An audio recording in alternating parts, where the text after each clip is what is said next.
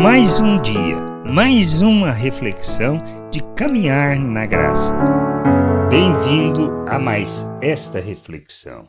Nós, à medida que a gente caminha, nós temos um entendimento claro, a gente anda pela vontade de Deus, pelo conhecimento, pelo entendimento do que ele fala.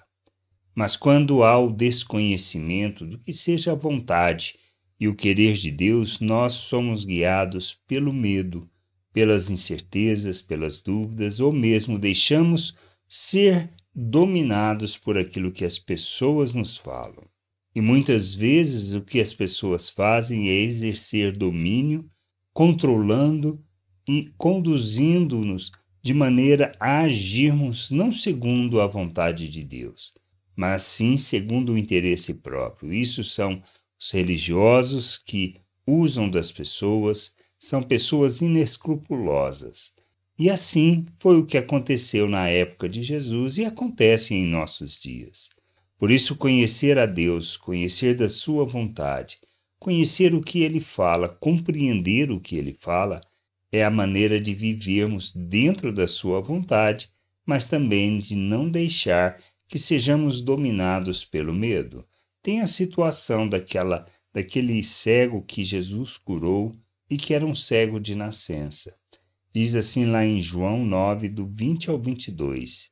Então os pais responderam isso diante das, dos sacerdotes que perguntam sobre o filho que era cego. Que os pais respondem: Sabemos que este é o nosso filho e que nasceu cego, mas não sabemos como agora está vendo e também não sabemos quem lhe abriu os olhos.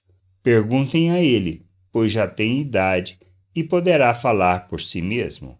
Os pais dele disseram isso porque estavam com medo dos judeus, pois estes já tinham combinado que se alguém confessasse que Jesus era o Cristo, seria expulso da sinagoga.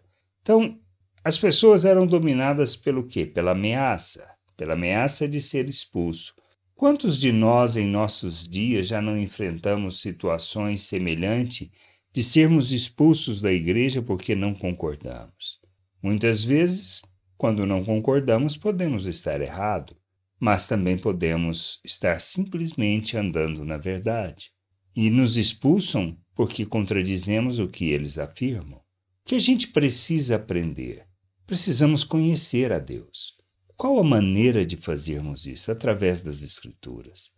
Pois é através dela, das palavras que Cristo proferiu, é que nós compreendemos e andamos na vontade de Deus.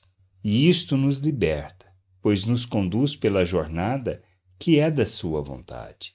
O que a gente precisa fazer é, é buscar essa vontade, esse conhecimento, esse entendimento de todo o coração, com toda a sinceridade, nos expondo e reconhecendo a nossa dependência que temos do Senhor. O Espírito nos conduz nessa jornada. E isto irá nos levar para uma jornada de liberdade, onde não seremos escravos de opressão e nem escravos do medo, mas seremos livres para defender aquilo que seja verdade, mesmo que nós venhamos a morrer. Quem a gente precisa entender? É simples como isso. Não existe mais nada. Nós só não podemos andar na ignorância, na falta de conhecimento ou no fato de dependermos inteiramente dos outros para nos explicar, nos falar, nos mostrar, nos ensinar.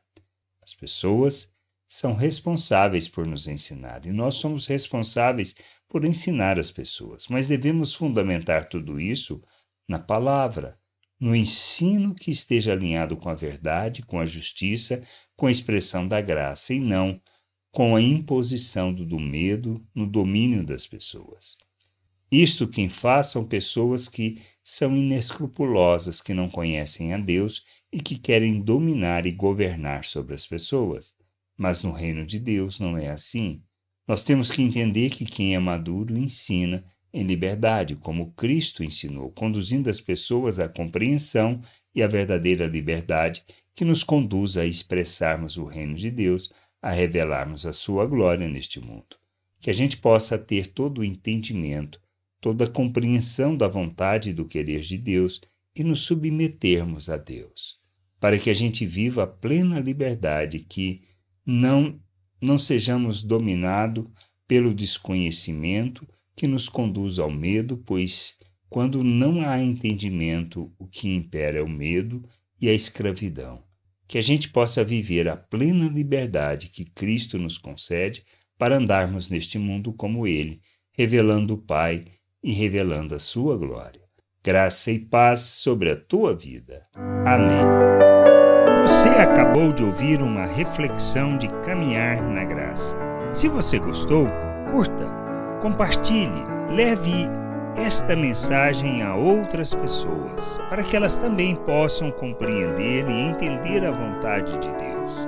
E leia as Escrituras, pois ela é a base, o fundamento para você julgar tudo o que você tem lido e aprendido acerca da vontade de Deus.